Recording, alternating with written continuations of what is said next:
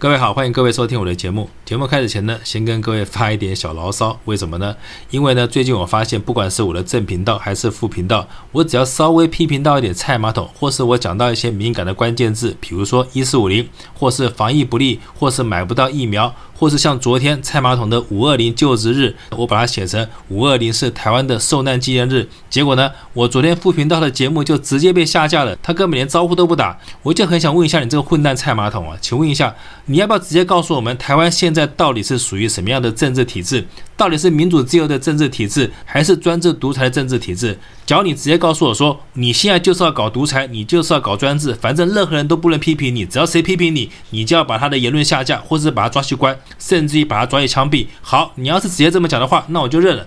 就算你把我抓去就地正法，我都没有怨言，因为你已经直接说了嘛，你就是要搞独裁、搞专制嘛，反正谁批评你，你就要对他下手嘛。所以你只要承认你就是要搞独裁的话，那我被你抓去关，被你抓去枪毙，那是我活该，我自己不长眼，撞到枪口上，那是我死不足惜。但是，只要你告诉我们说，台湾现在实施的叫做民主政治，而且我们是保障言论自由的，那我只能说我操你蔡英文十八代祖宗了，我现在就这么直接骂你。是你告诉我们，我们台湾实施的是民主政治啊，我们保障言论自由啊。假如我今天辱骂你，OK。你到法院去告我，你告我诽谤，告我人身侮辱都可以，但是你少跟你美国那个畜生爸爸搞这种小动作，在 YT 上动手，有本事到法院去告我，我等你来告你他妈什么玩意儿嘛！请大家原谅我今天的怒火中烧后的口不择言，因为今天让我生气的还不只是这件事情。当我看到今天台湾防疫防成这副德行，结果呢，在台上的那些狗官们还在滔滔不绝的用谎话在欺骗台湾人，而且大喇喇的讲完谎话以后，还不准别人批评他，更不准别人揭发他，这他妈是生活在什么样的一个鬼岛上面啊？这个鬼岛上面的官员，请问还有哪一个是人类吗？还是你们都已经是妖魔鬼怪，里面根本都是畜生不如的狗官，一个人类都没有？今天台湾这个鬼岛的疫情会扩大，就是因为民进党那个畜生立委他干的好事。但是呢，现在你们防疫的方式居然只是叫大家把口罩戴好，待在家里不要出门。请问，只要戴好口罩，在家里不要出门，病毒就会自动消灭吗？这么简单道理，为什么都搞不清楚呢？要消灭病毒的方法，重点就在有没有疫苗嘛。这就好比一个地方失火了，结果呢，你叫大家穿上防护服，可是呢，你却只叫大家穿好防护服以后呢，你却不去灭火，让这把火越烧越旺。再这么烧下去的话，穿再多防护服又有什么用？更何况，请问一个人可以一年三百六十五天都穿着防护服吃饭、睡觉、洗澡、拉屎吗？当然不可能嘛。这就跟你不可能一年到头都戴着口罩吃饭、喝酒、睡觉、拉屎的道理不是一样的吗？所以防疫的办法，要是只是叫大家戴口罩、勤洗手、喷酒精，但是完全没有疫苗的话，我就看我们的防疫到最后会不会成功。要是成功的话，只能说老天开眼了，放台湾人一条生路。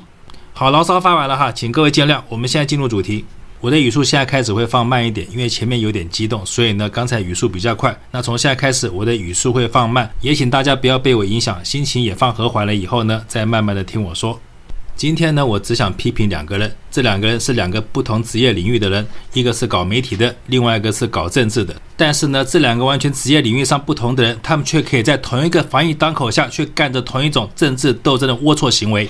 那这两个是谁呢？说出来大家应该都不陌生。一个就是一个绿色的节目主持人，而这个主持人他最大的特色就是喜欢在节目上上窜下跳、大吼大叫，甚至不惜在地上打滚以博取收视率，就是这个神经病主持人。相信大家都认识。那另外一个政治人物是谁呢？这个人大家也不陌生，就是在前一阵子跟我们的那个王八乙做了类似的事情，就是偷吃被活逮的一位立法委员。那这个立法委员是谁？相信就不用我多说了，大家看照片就知道了。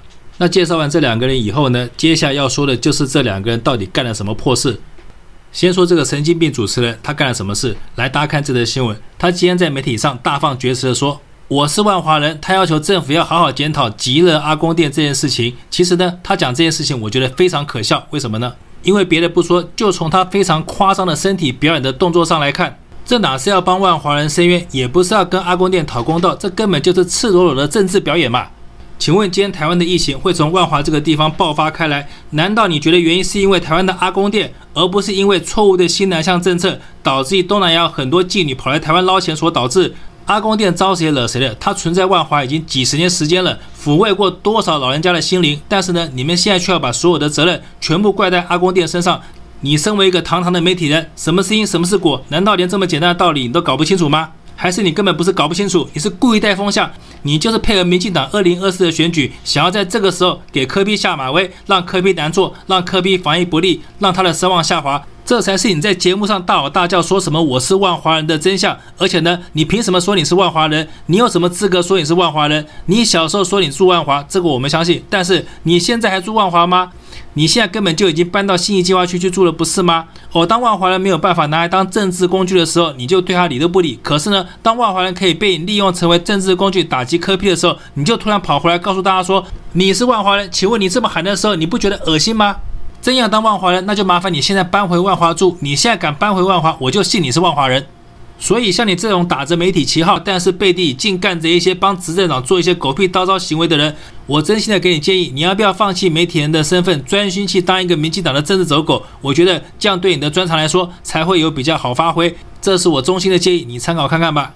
而另外一个绿色的政治人物呢，他也是好巧不巧的，刚好就在这个时间点，他也出来跟这位媒体人同一个时间，一个打磕批而另外一个就是他主打侯友谊。先不说你现在指责侯友谊说他什么装忙还瞎忙的这样的一个指控，到底是对还是不对？我就先问你，为什么你觉得像你这样的一个曾经犯过全天下男人都犯过错的一个立委，你却觉得你有能力去打击到一个现在民意支持度高达八成的一个县市首长？请问一下，是谁给你的勇气？还是你觉得你现在自己的民意支持度非常低，所以呢，你想蹭一下侯友谊的热度，看能不能借由这种泼粪的方式，让自己的声望可以打上去？还是这根本从头到尾就是民进党的泼粪政策？意思就是他把粪泼到侯友谊身上了以后呢，侯友谊他就会变得很臭很难看，然后他的声望就会下滑。但是呢，这位立法委员，你有没有想过，民进党要是用这种泼粪政策的话，那不就等同于被泼粪的是侯友谊？但是呢，这个所谓的粪指的不就是你这个立法委员吗？所以呢，我建议你，你现在最重要做的事情，应该不是不自量力的想要去打侯友谊，而是想办法把自己的地位从粪便的地位提升到一个人的地位，这才是你现在应该做的事情，而不是只是被民进党当成一个污秽物去泼向任何一个他想打击的对手，变成一个这么可怜的角色。难道你夜半醒来不会觉得想去死吗？所以我还是劝你别搅和这趟浑水了吧，因为以你的能力，你根本就没有能力，也没有资格打击到侯友谊。你现在用这么好笑的方式来打击侯友谊，只会让自己的名声更加糟糕而已。因此呢，我劝你还是赶快回去好好顾好你的下半身，因为我相信你的下半身一定会比你的上半身要诚实，他一定会真忙而不会装瞎忙。那最后呢，我想跟各位聊一聊一个人，这个人不是别人，就是我们的韩市长。那为什么我要聊韩市长呢？因为最近他好像针对民进党的执政方式以及防疫政策，他有一些意见，而且有一些炮火。可是呢，我想给韩市长几个建议。什么建议呢？就是我希望你可以做一个明确而清楚的决定，就是你到底还要不要重出政坛？假如要的话，你就光明正大的走出来，而且呢，要用猛烈的炮火来回击民进党；要不然，你就退隐山林，从此再也不要过问政治。这是我给你的第一个建议。第二个建议就是，只要你不出来从政，还则罢了；只要你还要出来从政的话，那我就建议你赶快再把你之前那些所谓的谋士跟智囊们重新集合起来。集合起来干嘛呢？再把中华民国的宪法重新好好修改出一个比较好的一个版本。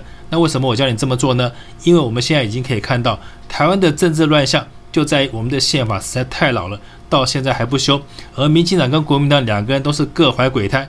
各有自己的盘算，所以呢，他们修出来的宪法也绝对不会是一个好宪法。因此呢，在这个时机点，当国民两党都已经在老百姓心目中印上一个非常烂的政党的形象以后呢，这个时候谁能拿出一面正义的旗帜，也就是一部好的宪法，老百姓才会相信，去支持这样的一个人，才可以带领他们去过一个比较美好的未来生活。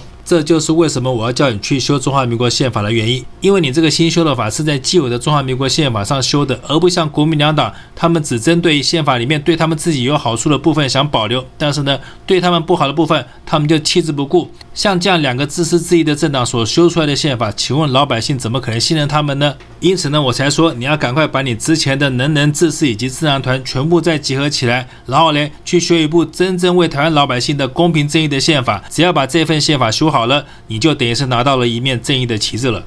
而第三个建议就是，既然宪法已经修好了，接下来最重要的当然就是怎么去推销它，以及怎么去说明它嘛。所以呢，接下来你就要不断的上媒体，或是自己成立自媒体，然后嘞，就要学独孤九剑的剑法，把独孤九剑的剑意发挥到最大。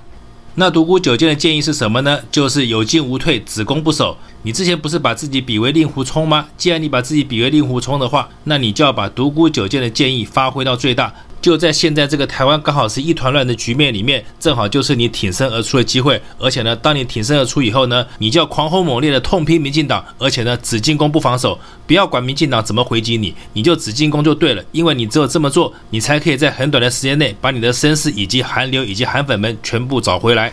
假如你还想重出江湖的话，这就是我给你的三个建议。当然，如果你不想的话，那就当我没说。